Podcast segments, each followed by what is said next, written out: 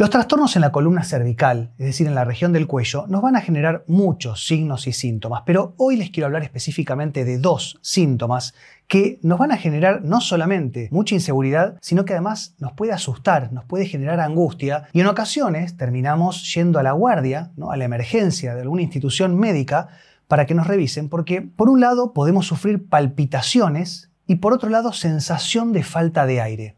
Es decir, a veces quizá estamos en la computadora, en el trabajo, en el estudio, y sentimos que el corazón se nos acelera como si se nos fuese a salir del pecho, entonces no sabemos si es un problema del corazón o incluso esta sensación de falta de aire, como que tenemos que bostezar y tenemos estos suspiros profundos y no nos termina de entrar el aire, nos empezamos a sentir ahogados y esto en combinación con esta sensación cardíaca, vamos corriendo y en ocasiones nos ve un cardiólogo o un neumonólogo. Finalmente, a veces lo que ocurre es que nos miran a los ojos y nos dicen, mira, existe la posibilidad de que todo esto esté provocado por estrés. Porque en realidad, si nos ponemos a analizar, el estrés es algo saludable, no es un momento que la vamos a pasar bien, pero la realidad es que cada vez que tenemos un estresor, tenemos lo que se llama una resiliencia, ¿no? El poder de hacernos más fuertes a partir de algún proceso traumático. Ahora, si el estrés es crónico,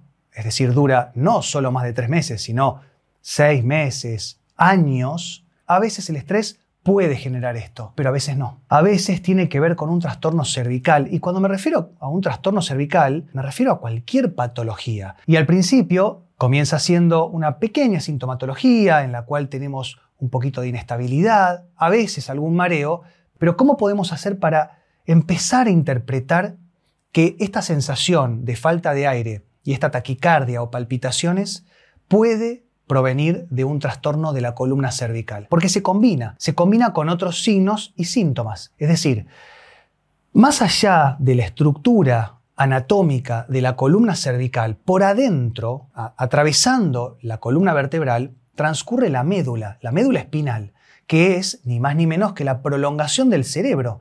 Y en la región cervical, bien cercana al cerebro, es muy gruesa y muy importante. Además, si bien tiene su flexibilidad, tiene muchas terminales sensitivas. Entonces, cualquier trastorno, ya sea por una rectificación o una inversión de la curvatura fisiológica cervical, alguna desalineación entre las vértebras que se llama listesis, producto de algún golpe, traumatismo, accidente, también las malas posturas van a empezar a incrementar todo esto. Y, sino que además, por la periferia también están los nervios, las raíces nerviosas que emergen de la columna cervical y van parte para la cabeza, parte para los brazos, las manos y para el cuerpo, sino que además todas las terminales vasculares, es decir, todas las arterias que le llevan sangre hacia el cerebro y le van a dar con la sangre el oxígeno. Bueno, no hace falta que les explique lo que va a pasar si no le llega buena cantidad de oxígeno al cerebro. Vamos a tener esta sintomatología porque el cerebro le va a dar la orden al corazón que bombee más sangre porque no le está llegando buena cantidad y calidad de oxígeno, pero no va a pasar porque el problema no está en el corazón. El problema es que hay una obstrucción articular o muscular también. Si nosotros tenemos algún trastorno biomecánico de la columna, como cualquiera de los que puede generar los procesos que les nombré antes, va a haber una contractura asociada, una contractura muscular. Y muchas veces nosotros pensamos que la contractura es la causa y no es la causa, es la consecuencia. Y la realidad es que esta contractura está cumpliendo una función, una función fisiológica. Está tratando de proteger y sobre todo estabilizar una región de la columna que no está bien. Si nosotros sacamos esa contractura, como les decía, por fuerza bruta con cualquiera de estos métodos, el cuerpo, el organismo, va a intentar siempre volver a estabilizar la zona que está afectada. Y nosotros generamos una y otra vez este efecto rebote que muchas veces nos da cada vez menos resultado y cada vez más sintomatología. Entonces, volviendo un poco al principio, ¿cómo podemos identificar y empezar a interpretar que toda esta sintomatología que nos genera tanto miedo, angustia, depresión incluso, nos quita el sueño, nos hace tomar medicamentos para la ansiedad, antidepresivos, ansiolíticos, nos vamos a dar cuenta de que este problema es cervical porque vamos a tener Dolor, obviamente, dolor cervical, dolor de cabeza, en los hombros, irradiado hasta las escápulas también.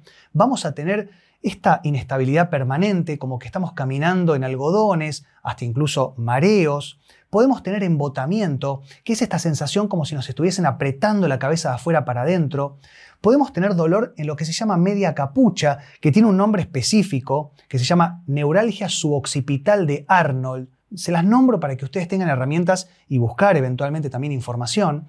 Y esto va a ser un dolor en media capucha, cuero cabelludo y hasta adentro y arriba del ojo, como si nos estuvieran pinchando el ojo de adentro para afuera, de un lado o del otro.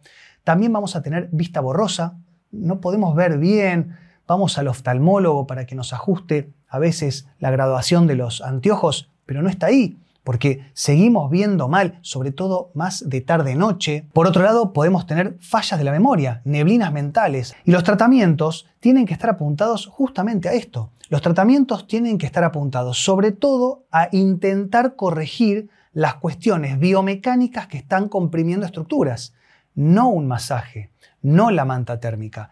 Intentar mejorar la estructura de la columna para que los músculos solos, de a poco, empiecen a relajar y a soltar las estructuras vasculares y nerviosas. Si es una hernia de disco o una protrusión discal, cualquier discopatía, podemos hacer ozonoterapia. Como les cuento en todos los videos, la ozonoterapia es un tratamiento natural que está compuesto de tres átomos de oxígeno, no tiene medicación, por lo cual prácticamente no tiene contraindicaciones, se aplica intramuscular profundo en los músculos de los costados, ¿no? paravertebrales, cervicales, e intenta que los discos se retraigan, se contraigan y dejen de comprimir estructuras periféricas.